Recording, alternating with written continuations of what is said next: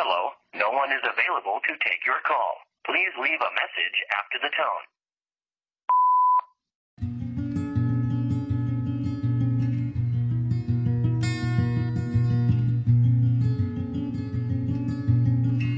喂，时间也晚了，我想你应该准备要睡觉了。那在说晚安之前，我想跟你分享一段故事。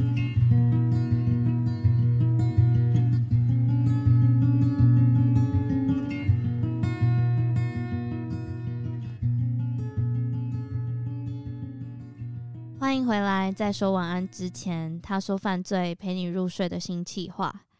在这一集的内容，我会和你分享由作者杰西·杜加 （J.C. d u g a r 在二零一二年出版的自传《被偷走的人生》（A Stolen Life） 这一本书。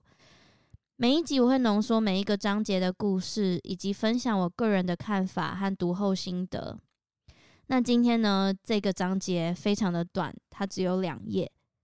在这个章节里，J.C. 终于抵达他未来即将被囚禁十八年的这个地方。在这个章节里，他也终于第一次看见绑架他的人。那最后的贴心小提醒：这个系列要从第一集开始收听，才会有比较好的聆听体验。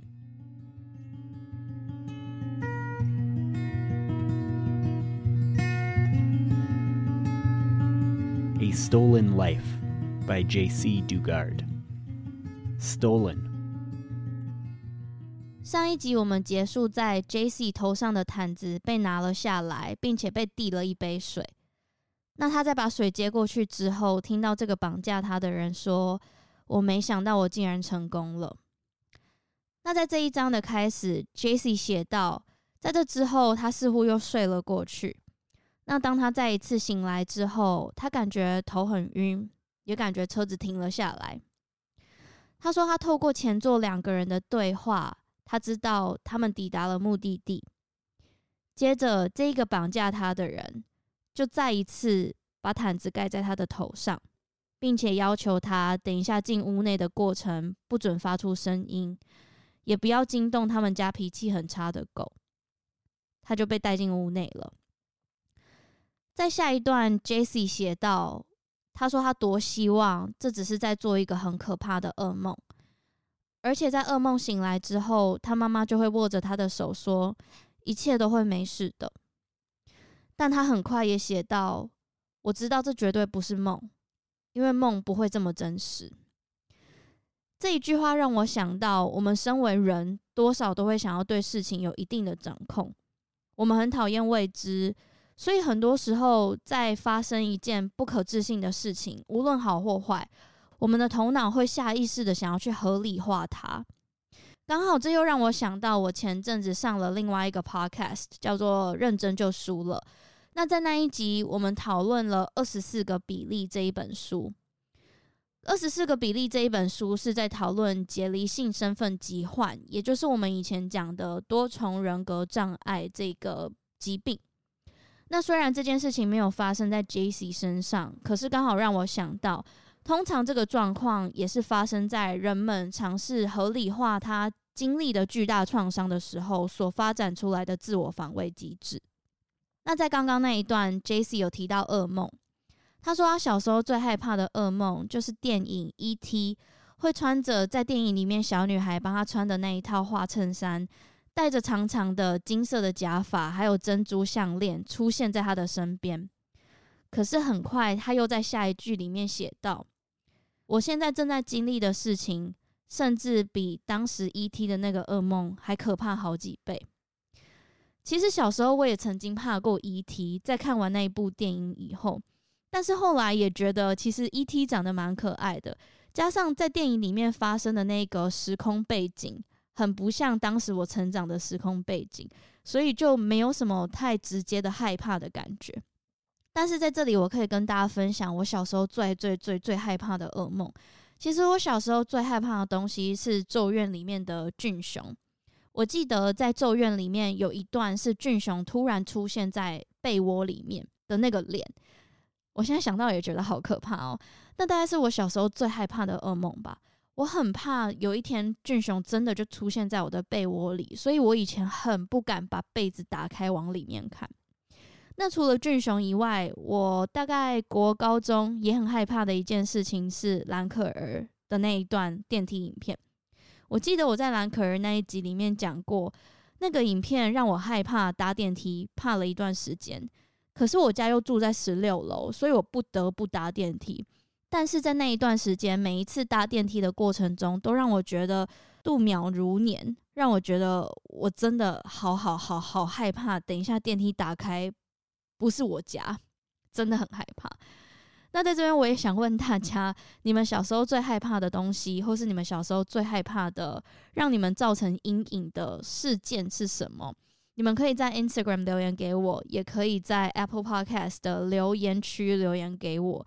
Maybe 我们可以创造一个小时候的阴影排行榜，或是你们小时候有怕过俊雄或兰克尔吗？也可以让我知道，告诉我我不是一个人。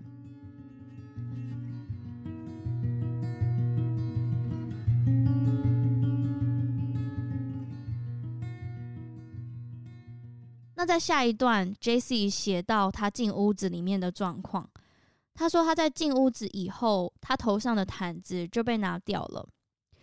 当他的毯子被拿掉之后，他才终于看见绑架自己的人到底长怎样。J.C. 说他看起来一点都不像坏人。那他在书里面的形容是这样子写着的：他有一对浅蓝色的瞳孔，棕色的头发，他的鼻子长长的。肤色接近古铜色，看起来像是在太阳曝晒了很久之下才会有的肤色。Jessie 说，他看起来就像是平常生活中会看见的那一种一般人，但其实他不是。那在同一段，Jessie 也写到，这个人他很快就拿了手上的电击枪给 Jessie 看，并且跟 Jessie 说，如果你尝试想要逃走的话。我会再拿电击枪电你，甚至他在当下还故意触发电流，让 Jessie 听到那个声音，让他想起他当时被绑架的那个过程。其实当时读到这一段，我非常的生气，真的是有够变态。而且我当时还拿了笔在这一段下面做记号，提醒自己一定要在 Podcast 上面跟大家提到。那刚好在读那一段，在做笔记的同时，我也好奇查了一下电击枪的照片。我刚开始以为电击枪是有一点像美国警察现在拿的，长得像手枪的那一种形状，但是其实，在早期电击枪长得很像剃头发用的推剪，只是它的顶部变得有一点像是锹形虫的大颚的那一种尖尖的感觉。那刚好那个地方也是电流通过的地方。那其实读到那里，我也好奇。电击枪或是电击棒在台湾或是美国是不是合法的？那我查了一下，其实在美国你在网络上都可以买到，好像也没有特别需要规范来使用它或是拥有它。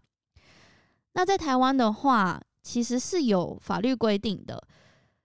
我在想，可能担任保全是运钞员的话，可以拿电击枪，但是你拿电击枪需要有执照。那这个执照是每两年换领一次，是要到警察局申请的。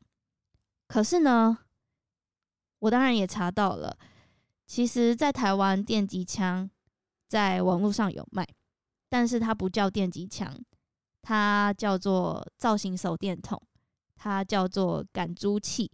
大家应该懂我的意思了吧？我在猜，应该是为了规避某个法律规范或是法律责任的时候，才要刻意改名的。那接着我们就来到这一章的最后一段。Jesse 说，他进到屋内被恐吓了之后，突然发现沙发上有很多猫毛。他看一看，才发现，在房间里面有两只猫咪。那他写道，一只猫的品种是波斯猫。另外一只是胖胖的玳瑁。大家听到这里有没有觉得我上一集才讲说，我觉得 Jessie 一定是很喜欢小动物，是有理由的。我在猜，平常没有关注狗狗、猫猫的话，是很难这么快就可以判别品种的。那在 Jessie 看到房间里面有两只猫咪的时候，他也问了绑架他的人，他能不能摸猫咪？这个人回他说，如果他们愿意靠近的话，就可以。那也很快的，其中一只猫咪靠近了 Jaycee。Jaycee 在摸完它之后，在书中写着：“我想，猫咪应该是这一场噩梦中最靠近真实的东西了。”但在下一句，他也马上接着说：“不，这不可能是噩梦，因为噩梦不会这么的真实。”那这是这一个章节里面出现第二次，Jaycee 说到他多希望这只是一场梦，可是很快也反驳着自己说：“不，这不可能是一场梦。”的段落，刚好这也连到我前面提到的。我想有的时候我们遭受到巨大的转变，或是不好的事情发生的时候，我们头脑都会想要去合理化，但在理性上也知道不可能会发生的一个事情。在这一章的主要内容结束之后，我们就进入到了反思。那反思是 J.C. 在每一个章节的结尾都会另外拉出来的篇幅。那在这一个章节的反思 reflection 中，他说：“回想到那一天，那个恐惧还是会涌上心头。”他说：“对于当时十一岁的他来说，他对于未来是无知的。他不知道未来他即将被囚禁十八年，不知道自己会被性侵。对当时的他来说，他也不知道性爱是什么。”当时十一岁的 J.C. 以为性爱就是电视、电影上会出现的男生和女生肩并肩躺在床上，仅此而已。但他接着也写道，其实对当时的他，知不知道性爱到底是什么也不重要，因为就算他真正了解性爱的过程，他也不能了解未来这个绑架他的人对他做出的事情，因为那个人对他做出的事情就不是一个正常的。在双方合意之下进行的性爱关系，而且他说，即便是现在他已经长大，已经逃离绑架者的掌控，已经愿意正视过去自己的创伤，并且正在写书的他，都还是没有办法理解那个人的所作所为。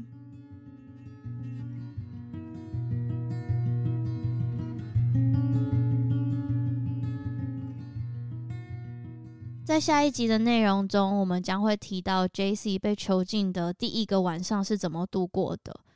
那他在失去人生主导权之后是有多么的无助的？他是多么像是一个被操纵的傀儡的？最后呢，也因为这一集的篇幅比较短，所以在结束以前，想要跟大家花一点时间聊聊天。嗯，我有几个问题想问大家。第一个就是，我很好奇你们。是在什么状况之下听晚安的？真的是在睡觉之前吗？还是你们喜欢在其他的状况听？那在收听的时候，你们有什么样的感觉呢？我真的很想知道。那第二个问题就是，呃，我其实有在想要不要建立一张 Spotify 上面的歌单，让大家一起共同编辑这一个晚安歌单。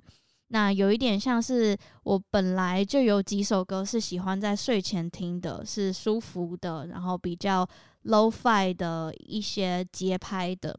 那也许也可以跟大家一起编辑这一张歌单，让你们在听晚安之前，或是听完晚安之后要睡觉的时候有舒服的歌可以听。不知道你们的想法是什么？那最后一个就是想要来宣传自己的专场。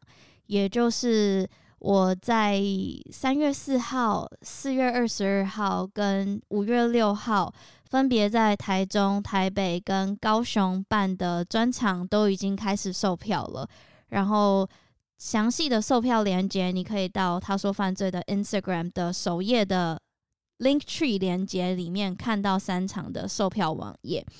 那其实我最近的生活也因为专场，因为第四季的更新，以及我的其他不同身份，非常非常非常的忙碌。但这个忙碌是我很感激的，而且是我很喜欢的。与其说忙碌，我觉得更像是没有喘息的空间。然后因为很多。不同的专案、不同的计划在进行，就会变得我做完这件事情，又必须接着做那件事情，又或是同时必须要执行好多事情。那这个感觉，嗯，是好的，我没有想要抱怨，但是更多的时候是我必须要停下来关心自己，就是告诉自己你辛苦了，你做得很棒，然后调整一下脚步，然后多多跟自己对话，再继续往下前进。不知道你们最近的生活怎么样呢？现在时间是二月，已经过一半了，你们还好吗？希望今年二零二三年对你或是对我来说都是一个很棒的一年。那我也很期待在专场可以见到大家，或是我也很期待在第四季有以不同的内容跟大家见面，不管是晚安也好，或是第四季主要案件的其他内容也好。然后，如果大家对我的节目或是我这个人有什么回馈的话，也欢迎你们告诉我。你们的回馈对我来说都是一个很棒、很棒、很棒的鼓励。那这一集就先到这边，我们就说晚安喽。嗯，有一点舍不得跟大家说晚安。其实，无论大家今天听到这一集的时间是什么。这一集的晚安真的是我在上传前录的，也就是如果你们当下马上听到的话，这个是我刚刚的声音。现在的时间是二月十五号的晚上十一点，所以在这边就跟你们说声晚安，希望你们真的要睡了，也希望可以陪你们睡觉。于是就要来说我们最后的结尾，希望听到这里你们都有一个平静的心。最后想要跟你们说声晚安。然后也谢谢你们，Good night。